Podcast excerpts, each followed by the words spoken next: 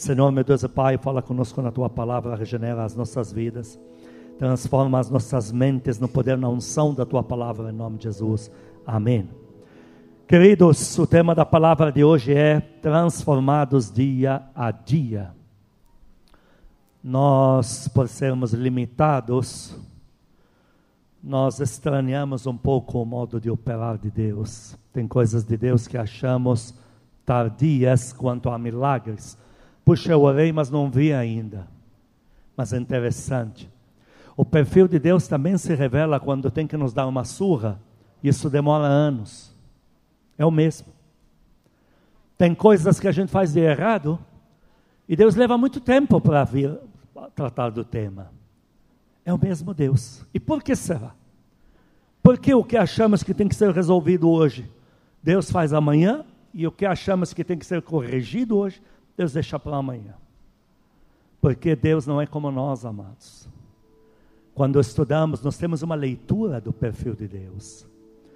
Quando estudamos o caráter, o caráter de Deus à luz da Bíblia, vendo ali a forma como Deus promete coisas que não se entendem, e depois de 5, 10, 20 anos está lá se cumprindo uma a uma, mesmo no trajeto havendo muitas falhas do ministrado, a gente começa a conhecer um perfil de Deus que é dia a dia. Diga comigo, processo diário da minha cura e da minha vitória.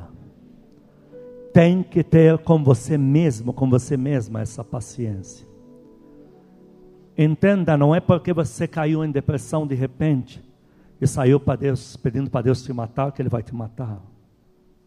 Não é porque alguém te acusou e você se achou mesmo muito aquém do esperado, não é porque você pronunciou para Deus umas palavras de não sirvo para nada, que Deus vai acreditar em você. O que Deus está mais acreditando agora é no processo diário dele na tua vida. E entenda que Deus tem toda a paciência do mundo. E se há uma coisa que Deus é riquíssimo, é em manobras. Impressionante. O homem de Deus, como Abraão erra, gera lá Ismael, da onde eu mesmo venho, dali dessa linhagem. Deus faz uma manobra de 14 anos e retoma as promessas. Temos muito disso na Bíblia. Temos um Jacó que diz em Oséias 12 que por causa de uma mulher, 14 anos jogou fora lá. Mas 14 anos depois Deus chama de volta e vamos com nova manobra, novas chances, novas promessas, novas manifestações, novo tempo, etc, etc. Sabe por que Deus não desistiu de você? Porque Deus não é tão menos longânimo quanto você imaginava. Você nem começou ainda no processo dele para transformar você, para deixar você pronto. Nós morremos com uma placa aqui dizendo em obras. E cada um de nós é no multinível que Deus trabalha, cada um no seu cotidiano aí. Deus está trabalhando com a gente, está nos surpreendendo, está nos mudando.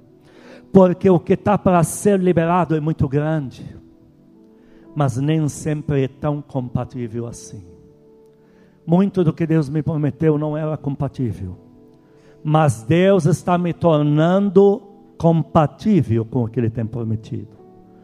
Quando vejo o tratar de Deus na minha vida, cada vez mais eu me vejo me aproximando das promessas deles cumprir na minha vida. Vocês estão no mesmo processo, nós todos estamos.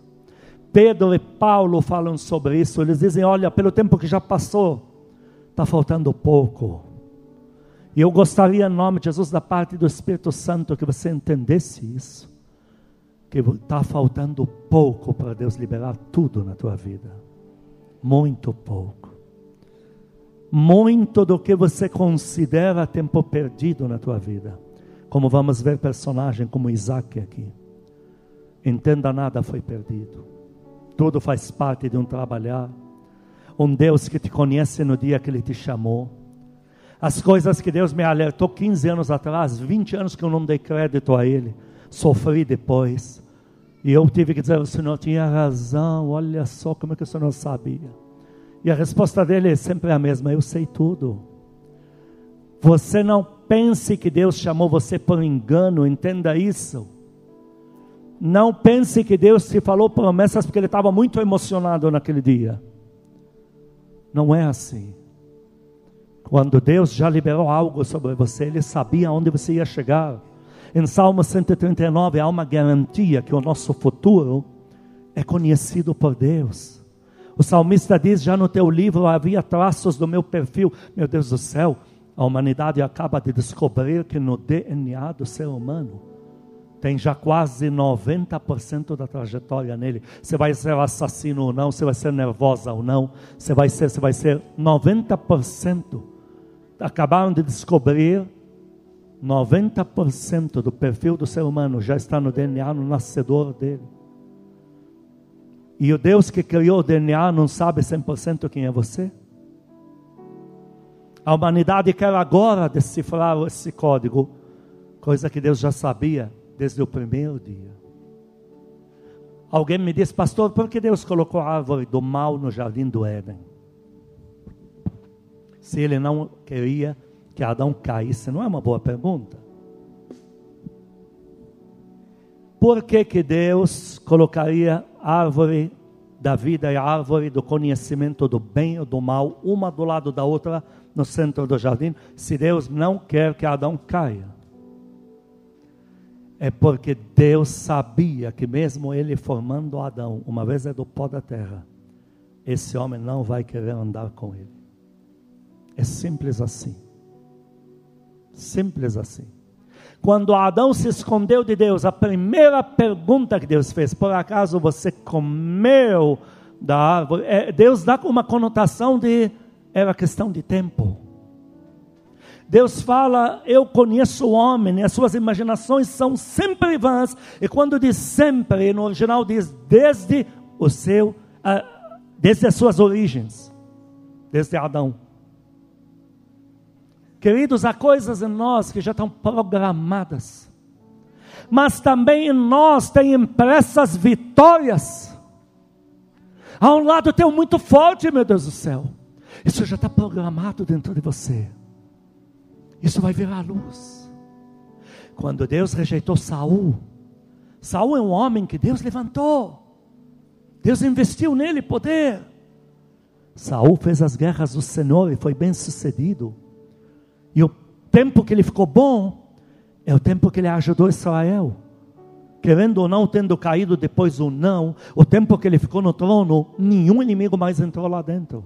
E glória a Deus por isso. Mas quando em 1 Samuel 16 Saul já começa a cair, o profeta Samuel diz: Deus já tinha preparado um outro. Deus já sabia. Vamos ler a Bíblia juntos. Nós combinamos que vamos ler a palavra de Deus, no mínimo nos cultos, com uma Bíblia como, esta na mão, folheando as páginas da vida eterna na mão. Pegue uma Bíblia, não, não se apegue a falar com Deus via um app de celular ou programa de computador, tá bem? Vamos ler em Provérbios capítulo 4, versículos 18 e 19. Deus fala que existe um processo diário nas nossas vidas.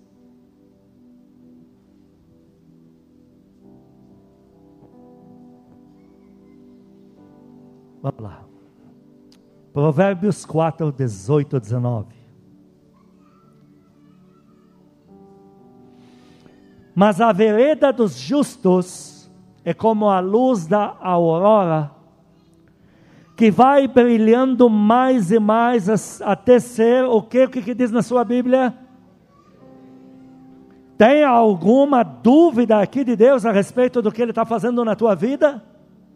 Deus está te encaminhando para Lúcio Filhão. A outra vez é Lúcio que está segurando aqui. A outra vez colocou a câmera na frente deles, agora está na frente deles. Dá um jeito de pôr aí no meio ou levar para casa, é melhor. Existe uma dúvida sobre dia perfeito? Que Deus está operando na minha vida?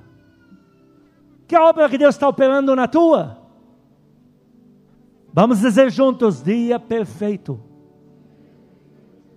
Queridos, algo grande está chegando.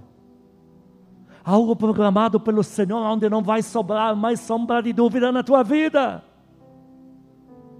E Deus está dizendo isso, vai exigir uma luz gradativa.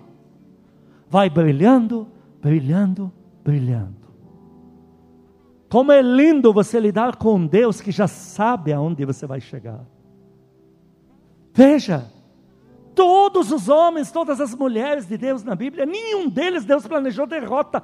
Todos que quiseram terminaram muito bem. Você quer terminar bem, sim ou não? Até um profeta como Elias, do calibre de Elias, porque ele não quis mais ficar na terra, Deus levou ele em honra. Mas esse fez um aborto no chamado dele, mas ele operou bem. E Deus falou: Você está abortando o chamado pelo meio, estou, quero ir embora você vai subir em honra. Você não vai morrer de qualquer jeito. O que está vindo para vocês, amados, é uma grande honra. É algo que só um Deus podia arquitetar para um filho seu. Só que está exigindo um processo. E a palavra hoje não é para Deus. Eu não estou pregando para Deus para Ele não desistir de você. Eu estou da parte de Deus pregando para você, para você não desistir de você mesmo ou de você mesma. Não desista por crítica de outros e não desista pelo espelho, pelo que vê. Não aborte algo que ainda tem vida. Deus é enfático no, 19, no 18, no 19. Mas a vereda dos justos é como luz da aurora. 18. Ah, não, escrevi errado aqui. Me leia o 18. Deixa eu abrir aqui rapidinho.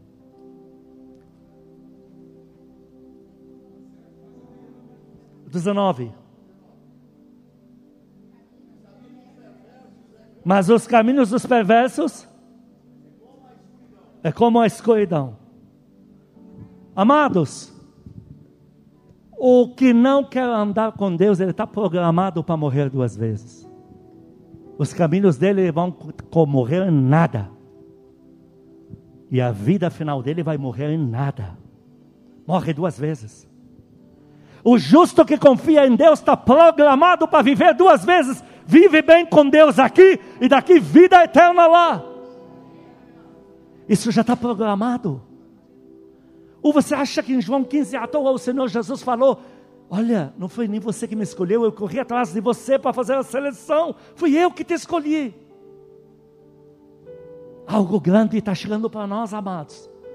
Alguém pode dizer, sabe, eu não consigo mais crer nas promessas porque eu não me vejo. Mas entenda uma coisa: quantas horas você me diria que eu preciso orar para tudo dar certo na minha vida? Diga você para mim. Passa a fórmula. Quantas horas? Não tem. Me fala quantos dias de jejum eu faço. Vamos acabar com essa lama toda. Fala quantos dias são. Vamos fazer logo. Acabar com isso aí. Quantos dias? Não tem. Quantas vezes tenho que ler a Bíblia para Deus me tornar um pregador? Não tem. Entenda uma coisa: tudo é dado gradativamente, numa caminhada, num crescente com Deus. Se Deus fosse se apegar exatamente ao tempo que você orou, jejuou, ninguém ficava nessa igreja aqui. Ninguém mais recebe nada. O que Deus está nos entregando está embutido num processo diário de crescimento com Deus, de transformação. Por isso você não pode abortar, não pode desistir, não pode deixar de vir na igreja, não pode parar de ouvir a palavra de Deus. Não pode parar de acreditar em você mesmo, em você mesma diante de Deus. Os anjos acreditam em você, meu Deus do céu. Você acha que anjo, ele de verdade te protege porque é obrigado, é? Você acha isso? Deus nunca te obrigou a nada, porque você acha que vai obrigar anjo a fazer alguma coisa. Tudo é espontâneo no reino de Deus. Quando Deus diz quem irá por nós, Ele está falando para os anjos, para os homens. Anjo que diz, Pai, me envia, pode ir. Você diz, me envia, pode ir. E anjo te guarda para quê? Para perder o tempo dele? Você crê que tem anjo de Deus do seu lado agora? Então eu te perguntaria, ele estaria aí para quê? Para perder o tempo dele? Ele pediu para estar do seu lado. O teu perfil se encaixa no modo como ele opera na terra. Então ele falou: Pai, me dá ela, eu cuido dela, me dá ele. Os anjos que trabalham comigo no reino de Deus, eles escolheram estar comigo. Uma vez até Deus me falou: Olha, os meus anjos já se adaptaram a você, não faz isso, não faz aquilo. Me deu uma lista do que eu não, não podia fazer. E eu falei, ele falou: Olha, meus anjos já se adaptaram a você, a manobra foi grande, não vai me atrapalhar. Não faça tais coisas. Olha só. Esse é o Deus da Bíblia que eu estou te falando aqui. Anjos escolheram andar do meu lado porque eles acreditam mais em mim do que eu acredito eu mesmo. Quando Pedro não acreditava mais nele andando no ar e vendo os lados, o vendaval, ele não é que deixou de acreditar do Senhor Jesus, ele não acreditou nele.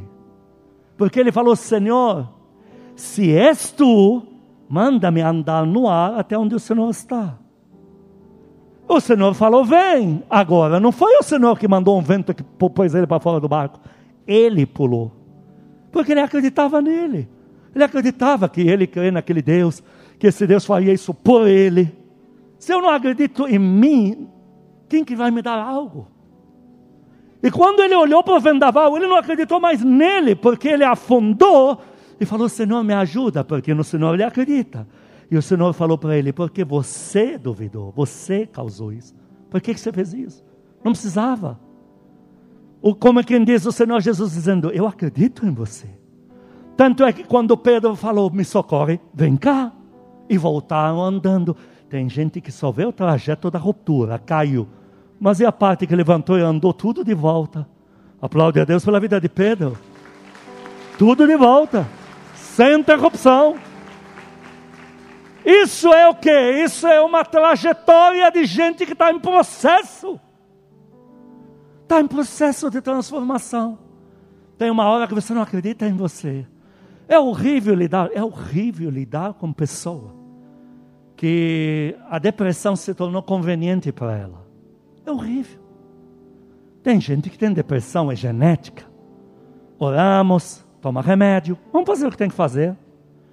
Mas é horrível quando o ser humano adota a depressão, a depressão como um mecanismo de defesa. O que você faz por uma pessoa dessa? Aí desarma, o líder desarma os anjos. O líder diz: Vamos. É, uma vez entrei aí, perguntei para o pastor Marcelo, meu primogênito, tudo bem? Ele falou: Mais ou menos. Pô, a gente riu. Foi uma piada interessante. Mas já pensou se isso fosse verdade? Ah, tudo bem? Mais ou menos. Mas que diabo desgraçado ele. Interessante. O que fazer com uma pessoa que tomou a decisão de cair em depressão? Olha, eu tenho pena do anjo que está trabalhando lá, afinco. Está fazendo manobras. Não desista de você. O teu caminho vai terminar muito bem. Pastor, e as coisas irresgatáveis. É verdade, tem coisa que não resgata, não. É verdade, eu não vou mentir para você. Tem coisas que vão para o esquecimento, outras para a tumba fria.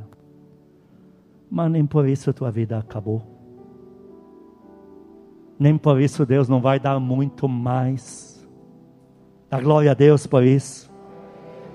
Em Salmo capítulo 19, versículo 2, Deus é lindo, queridos. O Espírito Santo, a primeira vez que eu li esse versículo, eu parei nele por muito tempo. Um dia faz declaração a outro dia. Que interessante. Salmo 19, 2. Um dia faz declaração a outro dia, uma noite, mostra a sabedoria a outra noite. Que impressionante. E é isso mesmo. O que você está plantando hoje, ou amanhã vai ser sequência deste. Por isso você não pode causar rupturas. Rupturas. O Senhor falou: olha, o frio, a gente dá um susto nele e aquece. O que está quente, a gente manda correr. Mas e o mono, o que, que a gente faz? Ele falou: o que a gente faz? Ele olhou para os fariseus lá e falou assim: vocês são tudo dissimulado, vivem de fachada e não há cura. Então a gente cantou, vocês não dançaram, cantaram coisas para rirem, vocês não dão risada. Então eu não sei mais o que fazer com vocês. Tem gente que erra, entenda, erra. Olha, tua pastora me chegou, eu não sei o que estava com a minha cabeça. Me chegou com uma ideia lá, o Issan, lá no porão quero fazer não sei o quê, pedreiro. Eu nem percebi o termo pedreiro. Ah, pode fazer. Não, mas você não quer ver? Eu não sei, estava na minha cabeça, não, não quero ver. Diabo desgraçado, eu estou orando no meu quarto, o meu pé ficou marrom. Eu pensei que era o quarto que ficou áspero, o chão, sei lá, estragou. Olhei, meu pé está marrom, que diabo desgraçado isso. Aí eu chamo a menina que nos ajuda em casa, ela me fala, é, então, tudo que estão fazendo lá embaixo está subindo aqui. Maldito Satanás, então deve estar na cama, poeira. Deve estar no armário, deve estar no cachorro, deve estar em mim. Por isso como eu estou me coçando inteiro, agora que eu percebi. Foi lá embaixo a reforma, foi lá embaixo. Está me perturbando lá em cima. Ontem ela falou para a mãe dela, mãe, vem aqui ficar aqui para ele sair um pouquinho, porque ninguém mais está aguentando ele em casa. Falei para a mãe dela, vai lá! Porque que não está ficando agora aqui, sou eu. Reforma faz isso, queridos. Reforma mexe mesmo. Toca em coisa que a gente não quer. Traz à luz situações que a gente não quer. Nos obriga a pensar o que a gente não quer mas é uma reforma que vai terminar muito bem, porque o arquiteto dela é o Senhor, o poder que se move nela é do Espírito Santo, é infalível. Pastor, mas ele fala que convence, então que me garante que vai convencer o outro lado? Quando o Espírito Santo opera, ele convence quem ele quiser. Aplaude a Deus por isso. Ele convence até você para assumir o chamado. Eu não sou dado nem a depressões, nem a tremedeira. Mão de cachaceiro assim eu nunca tive. Eu me lembro da primeira vez que eu fui pregar. Meu, tá louco? Novo convertido. Aí o pastor falou: Você prega. Eu não sei o que ele viu. Ele me achou que eu era muito entendido, maduro. Não sei o que ele viu. Aí o pior foi eu aceitei. Eu não sei o que deu. Depois eu pensei, mas onde eu estava com a cabeça? Eu falei, tá bom. Aí eu cheguei, tinha um grupo lá, preparei uma, até uma piada para ser muito simpático. Meu, primeira frase que eu falei, eu já terminei. Língua secou. Como que são as coisas espirituais? Eu era, um, eu era um endemoniado, um moleque assim, de 12 anos. Eu andava com meninos de 25, eu achava eles fúteis. Na escola, idade máxima era até 25. Eu achava eles fúteis. Eu falava, nossa, mas é tudo burro. Então eram mais amigos meus as meninas, porque eram pelo menos simpatiquinhas tal, e eu protegia elas. Meu, eu tinha 12 anos, eu andava para fazer discurso para cara de 40, 50 anos, eu ficava no meio deles. Eu falava, aos 14 anos eu falava assim para eles: É, nossos filhos têm que aprender mesmo, vai lá dar uma surra nele. Na palavra de Deus para falar para 13, 14 pessoas, eu tremia assim, língua secou, foi a piada mais insignificante que já contei na minha vida. Ninguém riu, nem eu. Foi horrível. E a palavra transmitiu. De que jeito? Que jeito? Aí eu preparei, dei lá mais ou menos. Foi tudo meia boca. O povo fez de conta que recebeu. Eu fiz de conta que peguei. Eu não vi a hora que acabasse aquilo. Saiu, terminou aquele peso. Eu fui lá para minha casa. Pensei, nossa que fado esse pregar, não é fácil não. É, realmente o mundo é uma coisa, o reino de Deus é outra. Aí eu pensei assim, eu nunca vou ser pregador. Seca a língua da gente, a gente treme, parece cachaceiro. Nunca vou ser pregador. E aí tomei uma decisão naquele dia. Nunca mais aceito o convite. Que interessante. Nunca mais. Não caiu mais dessa. Deixa os outros aí, eu dou risada deles. O próximo convite que veio não era para um grupinho, era para a igreja inteira. Eu não sei onde estava com a minha cabeça, eu falei que eu vou. Não sei que o cara viu em mim, meu. Pastor de uma igreja um pouco mais, não muito avivada. E aí eu estava fazendo mecânica para sobreviver. Olha, você aceita pregar? Não, aceito. De novo. Aí eu estava em casa pensando, mas o que, que é isso? Por que, que foi aceitar? Eu fiquei com uma raiva de mim. E eu chegava no espelho, eu queria me chamar seu burro, mas não conseguia. Aí eu fui lá.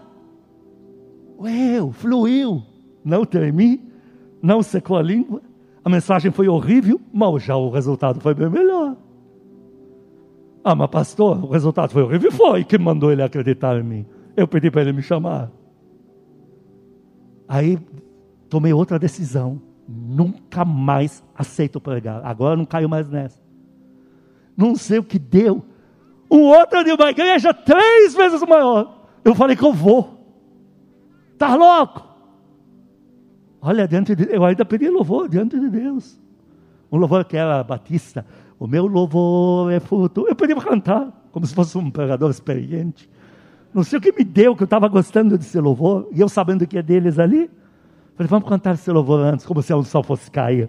Eu que estava vazio. Eu fui lá, deu o meu melhor. Não terminei, a mensagem foi melhor, fui elogiado. Tomei pela terceira vez a decisão, falei, eu fui mais um ator do que um pregador. Eu nunca mais caio nessa. Veio o quarto convite. E estão me convidando até hoje. Até hoje. E até hoje eu falo, não vou. Agora eu falo, não vou. Todos os pastores do Brasil de fora não me convidam mais. Eu só vou ser a pastora mandada, porque eu não vou. Por livre e espontânea vontade, não. Só por livre e espontânea pressão. Se ela não mandar, eu não vou. Interessante. É. Teve uma época, Deus falou para mim: você precisa ir a Portugal. Eu falei: eu não vou a Portugal. Pastor, mas isso existe? Existe. Quando você tem comunhão com Deus, você solta. Quando não tem comunhão, tudo é mais respeituoso tal. Depois fica igual Jonas, assim, igual a certos pregadores, falar, oh Deus, como nervoso. Eu falei, não vou. Ele falou, você vai, eu já preparei tudo. Eu falei, eu não vou. Aí entrei, vai ou não vai? Me surgiu uma chácara para comprar. Facílima, ceboleza. Aí eu comprei. Pastor Orinei chegou lá e falou, pastor, senti uma coisa ruim. Pensei, é, deve ter comido muito feijão. Mas ele já tinha sentido que tinha laço. Aí umas coisas que eu não fiz, pastor Sérgio estava lá no dia me ajudando. Aí chega a polícia, vê um fuzuê aqui. Aí eu falei, Deus, que é isso? Deus falou, então, ou você vai preso ou você vai para os Estados Unidos. Ah, eu falei, vou lá. Ele falou, de verdade, ele falou, eu te peguei. Eu fiquei com tanta raiva, ele falou, te peguei. Eu falei, como assim? Ele falou, te peguei. Ou você vai preso, ou você vai para Portugal. Primeiro os Estados Unidos, depois você volta para Portugal. Entrei cadeia Portugal. Eu, tá bom, vamos para Portugal. Eu, eu cheguei lá, 350 pastores me esperando. Arrebentou. E eu não queria ser um, um ator de circo, porque se eu falasse para eles, eu orei tanto por isso aqui, eu sabia que Deus ia me fulminar naquele púlpito.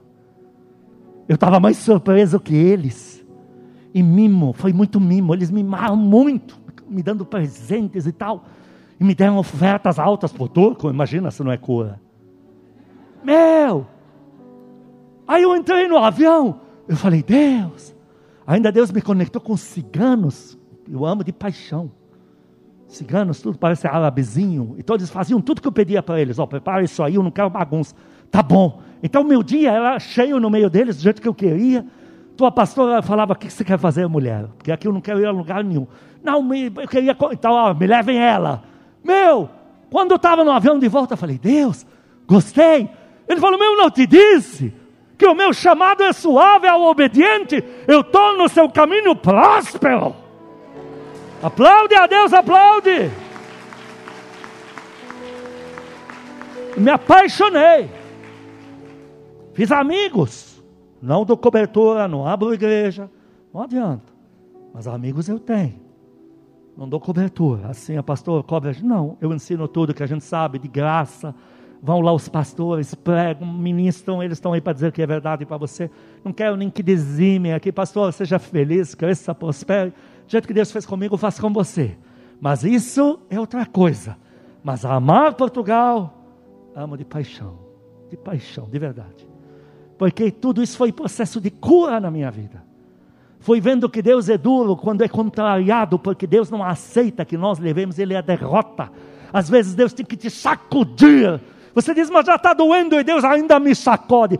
Porque se, se não acontece, você não acorda. Porque o processo dele é para grande vitória na tua vida. Jó capítulo 38, 1 a 4, quais foram as respostas que Deus pediu para Jó? Jó ficou muito, mas muito indignado durante um ano. O sofrimento de Jó durou um ano. E Jó falou muitas coisas. Não estou aqui para criticar Jó, o processo que ele passou não foi fácil. Mas Deus tinha que tratar esse homem, que já era mais astrólogo do que homem de Deus, já é uma vergonha. Então você tem um Jó que agora está sendo esmagado. E de repente Jó começou a fazer perguntas no processo. Por que nasci? Porque Deus faz isso com o homem. Então as perguntas têm que ser respondidas, não pode cair no vazio. Mas você repara que durante quatro capítulos, de Jó 38 ao 42, Deus só responde coisas assim. Vamos ler Jó 38, 1 a 4. Depois disto, o Senhor, do meio de um redemoinho, respondeu a Jó. Então há uma resposta para perguntas feitas. Quem é este que escurece os meus desígnios com palavras sem conhecimento? Então, a primeira coisa que Deus se interpõe para Jó é dizer para ele: tudo que você está vivendo neste ano são desígnios meus funcionando na tua vida. Quantos diriam amém a isso? Um Senhor Jesus que em Mateus 6 diz que nem um fio do cabelo cai se o Pai não permitir na nossa vida. Não na vida de quem não tem nada com Ele. Deus só tem pacto com quem tem pacto com Ele. Mas na minha, na tua vida, Ele diz que até o cabelo é contado. Aqui Deus diz para ele: Eu tenho desígnios funcionando na tua vida. Três, cinge, pois, os lombos como homem, pois eu te perguntarei e tu me farás saber. Onde estavas tu quando eu lançava os fundamentos da terra? Dize-me se tens entendimento. Deus fica quatro capítulos sequenciais respondendo para Jó assim: é o meu processo na tua vida. Eu estou transformando você. No 42, como é que termina o processo? Jó dizendo: Deus, eu me abomino no pó, tenho vergonha de mim, de tanta bobagem que eu já disse. Queridos, nós vamos ficar a boca aberto mediante o que está para vir aqui.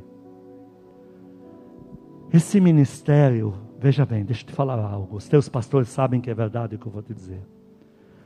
Se eu fosse um ator de circo para usar o evangelho como um palhaço de circo, para encher a igreja, eles vão te confirmar que é verdade, que nós teríamos hoje uma igreja. As pessoas estariam assistindo na rua com um telão. Há muitos anos atrás já estaria abarrotado isso aqui, com muitos cultos por dia. Isso eu estou te garantindo, eu sei fazer. Essa igreja, quando tem cadeira vazia, eu não me lembro dela nenhuma vez abarrotada. Não é nenhuma igreja melhor que outras, mas é uma igreja que tem seu chamado e tem que obedecer o seu. É uma igreja ministerial. Uma igreja que forja líderes natos. Pessoas fortes. Bom, não caia em depressão, estou falando de você. Pessoas que têm fôlego de Deus nos ombros.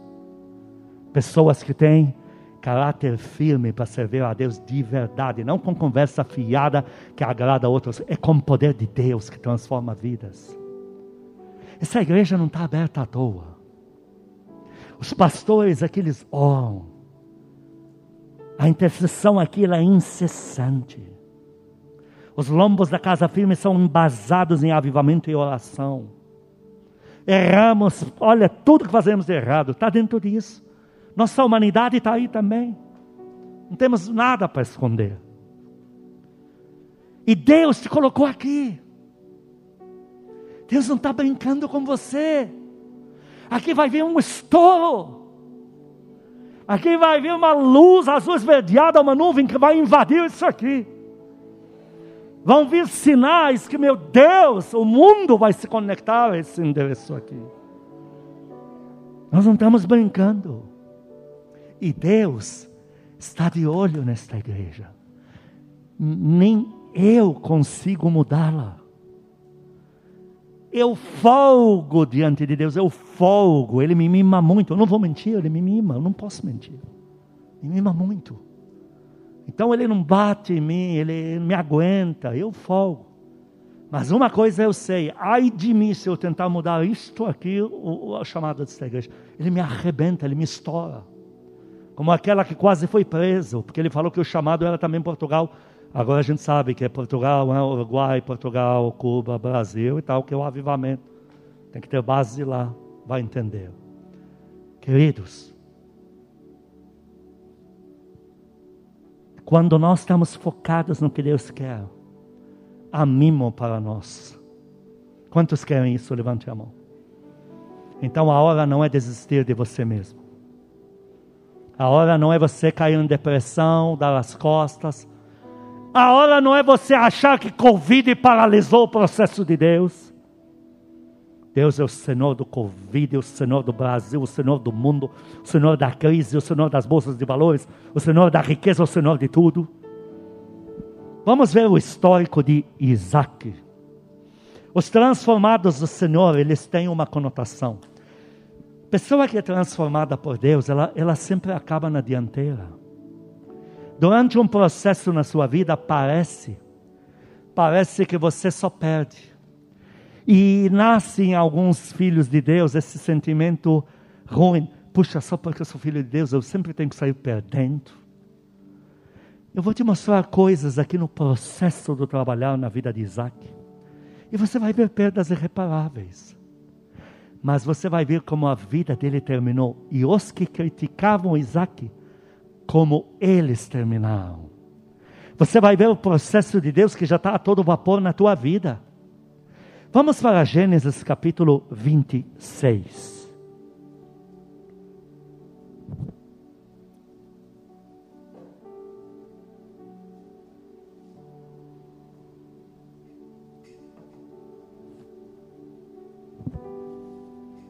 Um a seis.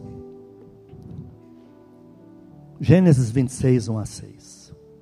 Sobrevindo fome à terra, além da primeira vida nos dias de Abraão, foi Isaac a Gerar, terraninha dele, avistar-se com Abimeleque, rei dos filisteus, inimigos. Apareceu-lhe o Senhor e disse: Não desças ao Egito, fica na terra que eu te descer. Isaac, ele tinha uma herança de uma queda do pai dele. Toda vez que havia fome, o pai dele não tinha fôlego para crer. Então, Abraão, o pai, corria para o Egito, corria para os filisteus. E, lamentavelmente, a humanidade de Abraão, dentro dos erros de Abraão, ele acabava lá fazendo tudo errado para conseguir comida. Isaac sabia disso. Então, isso chamamos de maldição hereditária. Mesmo de um homem de Deus como Abraão, ele tem suas falhas. E então existe uma herança ruim que foi repassada na fome. E agora que veio a mesma fome, Deus diz para Isaac: há algo dentro de você embutido que está te empurrando para o Egito fazer bagunça. Mas eu estou te dizendo, apesar da seca, da miséria, apesar do Covid, apesar de bolsa, apesar de crise, confia em mim, fica onde está. Quantos confiam no Senhor? Aqui levante a mão. Deus disse para ele: Não faça o erro do teu pai, não replique a maldição que teu pai errou. Não faça isso. Confia em mim. Mas Isaac agora vai ficar num. Eu conheço aqui, eu conheço essa região. Isaac vai ficar num solo rochoso, cheio de pedras e rochas embutidas, solo que não dá nada. Mas Deus falou para ele ficar ali. E porque ele obedeceu a Deus, Deus fala para ele no versículo 3: habita nela, nessa terra que não é nada, habita nela. E serei contigo. Quantos creem que Deus é contigo? E te abençoarei. Quantos creem que Deus tem poder para mudar a tua vida? Que lindo, essa palavra veio para Isaac. Olha, eu vou te abençoar. Se você confiar em mim, eu vou pegar o teu fardo, eu vou te dar o meu. Eu vou pegar o teu problema, eu vou te dar a minha vitória porque a ti e a tua descendência darei todas estas terras e confirmarei o juramento que fiz a Abraão, teu pai. Que susto, gente. Multiplicarei a tua descendência como as estrelas. Essas promessas estão sendo dadas na hora que Covid bateu, na hora que fome pegou, na hora que agora o aperto está para todo lado. Então Deus se interpõe com promessas. e lhe darei todas essas terras. Na tua descendência serão abençoadas todas as nações da terra, porque Abraão, versículo 5, obedeceu a minha voz, os meus mandamentos, meus preceitos. Versículo 6, Isaac, pois, ficou em Gerar. Todo mundo diga, ficou na terra da crise. Se Isaac sai dali, queridos, ele levaria uma surra como aquela que eu levei. Porque confiar em Deus na crise, não abortar o plano de Deus, é tudo que você precisa. Agora, versículo 12. Isaac tem que tomar uma atitude. Pão não tem, comida não tem. Está tudo acabando. O que Isaac faz? Versículo 12. Semeou Isaac naquela terra. Ele pega grãos que já estão escassos. E ele pensa: puxa, Deus falou para mim na crise desse Covid maldito que é para confiar nele, que não é para me matar, tomar veneno de rato que tem sabor horrível por sinal. Eu vou sair fazendo vendas, eu vou, eu vou jogar minha semente. E ele pegou aquela semente caríssima, porque não tinha mais, e jogou na terra. Solo rochoso, repito, eu conheço, eu estive lá, eu levei tua pastora para ver. E no mesmo ano recolheu cento por um não existe. Passou a dar quase mensal para ele a colheita. Quase todo mês, cestos cheios. Aplaude Deus, aplaude. Olha, cento por um. Porque, ainda versículo 12, porque o Senhor o abençoava. Não é porque ele achou um veio de um nicho no mercado promissor, porque o Senhor abençoava, garantia de Deus. 13, olha que essa é rota de colisão, não dá liga. Enriqueceu-se o homem, prosperou, ficou riquíssimo. Como pode? Só porque ele não desistiu dele mesmo, porque Deus não tinha desistido dele, faltava ele crer nele mesmo. Hoje você vai chegar em casa e vai crer em você mesmo. Quantos dizem amém a isso? Possuía ovelhas, 14, bois, grande número de servos, de maneira que os filisteus lhe tinham o quê? Ele, no íntimo dele, estava pensando em ir ou nos filisteus ou no Egito, fazer uma besteira lá para conseguir comida. E agora é ao contrário porque ele confiou em Deus e ficou firme no Senhor estável e não desistiu dele mesmo. Deus tornou ele tão poderoso que os de lá passaram a ter inveja dele. Agora vem perdas irreparáveis. 15.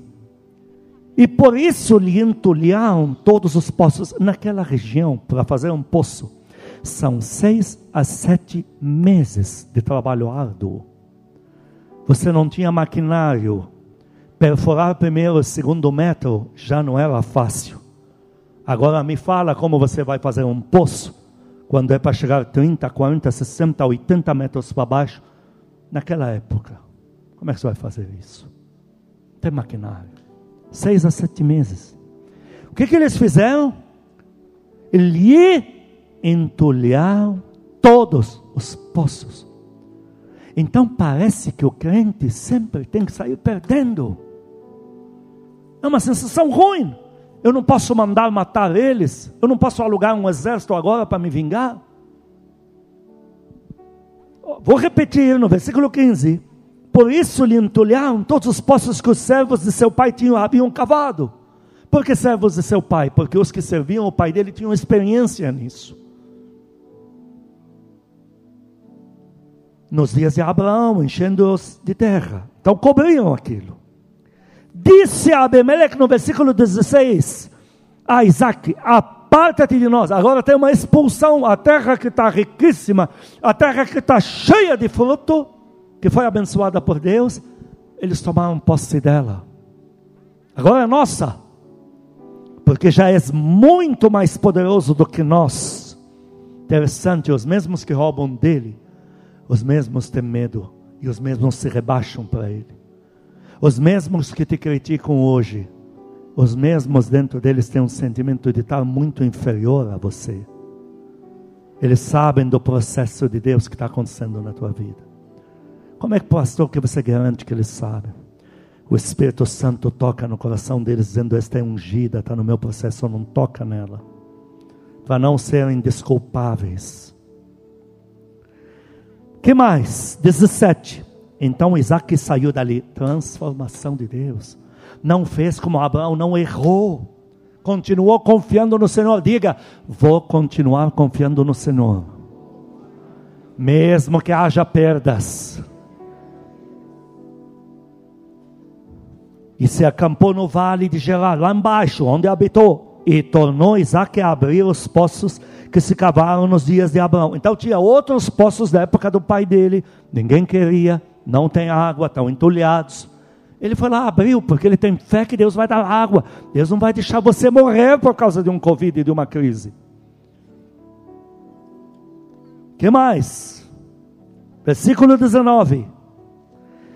Cavaram os servos de Isaac no vale e acharam um poço de água nascente, uma água viva, uma água que brota sem limites, para tornar aquilo um oásis.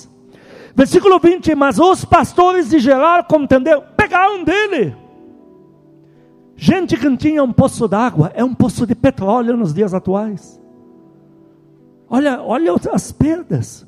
O crente tem época como esta, parece que por confiar em Deus só sai perdendo. Pegaram dele. Versículo 21. Então cavaram outro poço e também por causa desse contendeu. Tiraram dele. Toda a bênção que dava para ele era roubada. Quantos de vocês eu perguntaria? Eu sei que vários levantariam a mão. Quantos eu diria, por mais que Deus te abençoou, você ainda sentiu o roubo na tua vida? Muitos levantariam a mão. Pastor, Deus me abençoou, mas deu uma reviravolta e agora estou com um problema. Olha aqui, Isaac. Deus abençoava, o diabo ia lá para roubar. Que mais? Versículo 23. Ele não mandou matar, dali subiu para Berseba, na mesma noite lhe apareceu o Senhor e disse: Eu sou o Deus de Abraão, teu pai. Não temas, porque eu sou contigo, abençoar-te e multiplicarei a tua descendência por amor.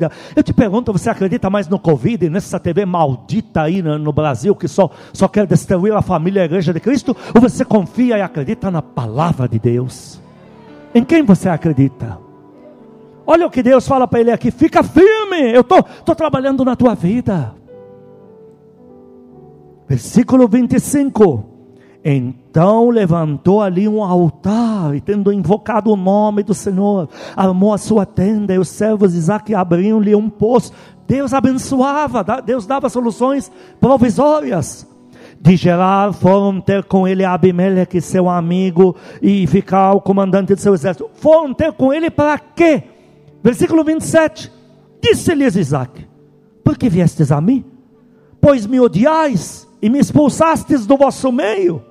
Porque vocês vieram agora querer comer comigo, me agradar, me elogiar? Vocês fizeram minha vida um inferno. Olha a resposta deles, versículo 28. Eles responderam: Vimos claramente que o Senhor é contigo. Você não vai aplaudir a Deus, não. Poxa, aquele sentimento, só porque eu sou crente de verdade, eu sempre tenho que perder, sempre tenho que sair abrindo mão. Mas olha como você vai terminar. É a luz da aurora até que teu dia esteja perfeito. Um dia está fazendo declaração para outro, até que Deus complete uma obra linda na tua vida. Eles responderam que viam Deus com ele. Então dissemos, eles falando para ele: Haja agora juramento entre nós e ti, façamos aliança contigo. Jura que não nos farás mal. Mudou. Mudou. Agora ele, o homem poderosíssimo, ele que tem dinheiro para mobilizar exércitos, ele que pode se tornar uma nação, ele que pode invadir o país deles, por todos eles para fora. Queridos, a situação de vocês vai mudar. E ser humano que está se levantando contra vocês, ele vai acabar se rebaixando. Porque ele não está brigando com você, ele está brigando com o Deus que está mexendo num processo na tua vida. Mexeu com você, está tá tentando bloquear o processo de Deus.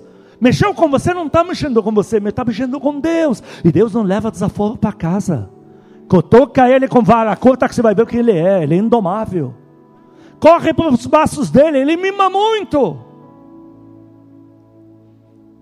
Jura que não nos farás mal. Como também não te havemos tocado, e como te fizemos somente o bem. Ó, agora ficaram tudo bom.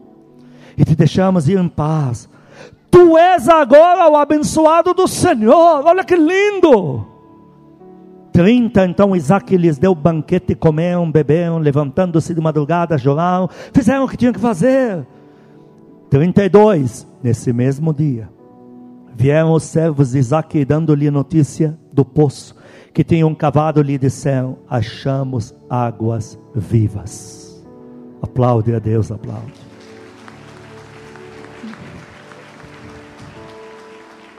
No original, águas sem limite. Aquela que transborda até a boca. É como quem diz: tudo que te foi roubado não se compara ao que acabamos de achar aqui. É o que Deus vai fazer com vocês, amados. Olhem, não tenham medo de errar.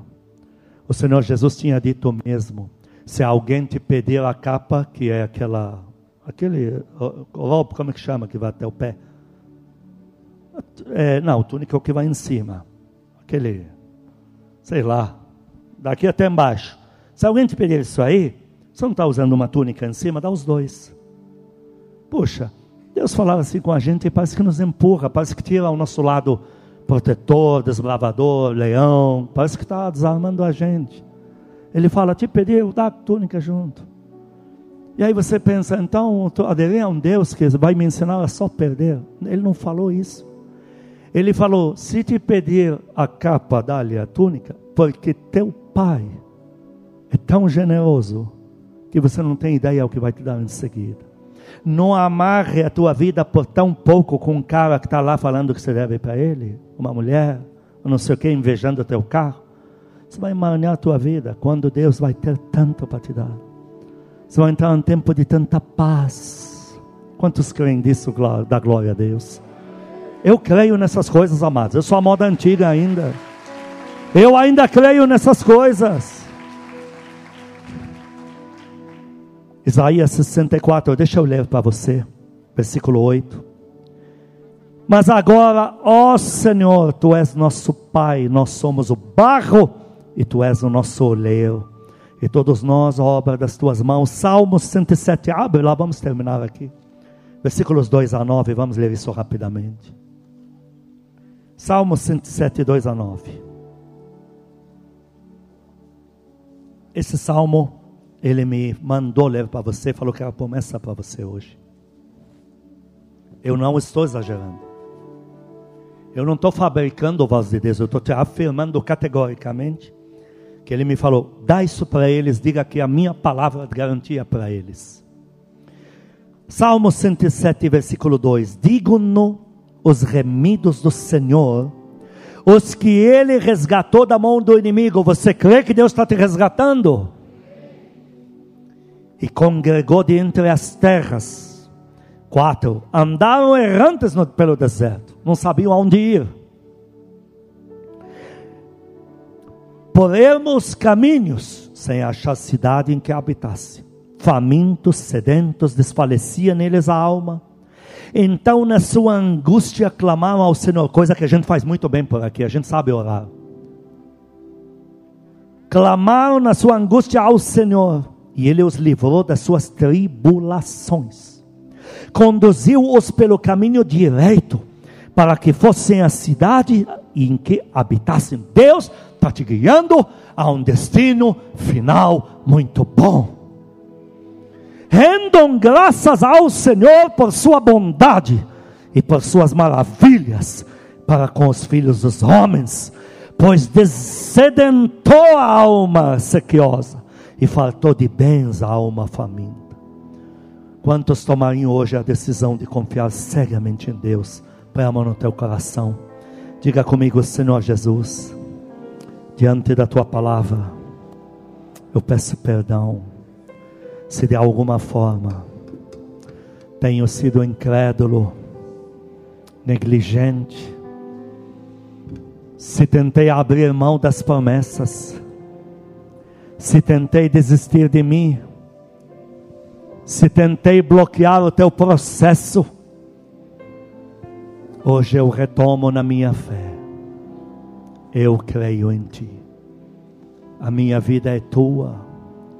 O meu coração está de volta nas tuas mãos. Volto a crer em cada promessa do Senhor sobre a minha vida. Senhor Jesus, queridos, vamos fazer esse gesto de pegar a mão no Senhor.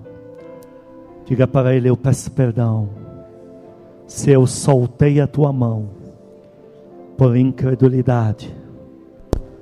Hoje eu volto a segurar na tua mão. Por favor, cuida de mim. Eu não tenho mais para quem pedir ajuda. Eu só tenho o Senhor. Cuida de mim. Faz o gesto do abraço do Espírito Santo. Diga para Ele, amado Espírito Santo. Eu peço perdão se interromper a nossa comunhão por desconfiança, por incredulidade.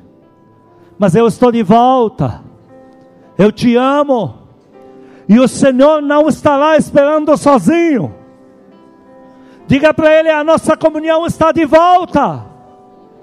A minha vida de oração está de volta. Diga para o Pai amado: estende as mãos para o céu, como sempre fazemos. Diga para Ele: Pai Celestial, diante da Tua palavra, eu me constranjo, peço perdão, se neguei a Tua paternidade por achar que o Senhor não lembra de mim, por duvidar do teu poder. Eu já sei, eu vou procurar o mundo inteiro e não vou achar um pai tão bom como o Senhor. Cuida de mim, eu sou teu filho, eu estou de volta nos teus braços. Diga para ele: não interrompa o teu processo na minha vida porque eu confio no Senhor. Não leve em consideração o meu lado humano. Eu confio no Senhor. Último gesto em volta das mãos, como quem estende para sua casa. Estende a mão na sua casa. Diga comigo, eu e a minha família. Não terminaremos na miséria. Nosso fim não será trágico não será como a crise anda dizendo, como o mundo anda dizendo, mas será glorioso em Deus, próspero em Deus, de muitas obras para Deus. Na minha casa, a vontade do Senhor é estabelecida. E isso será para nossa alegria para a vitória do Senhor na nossa vida, de hoje para sempre. Aplaude Ele, amém, amém.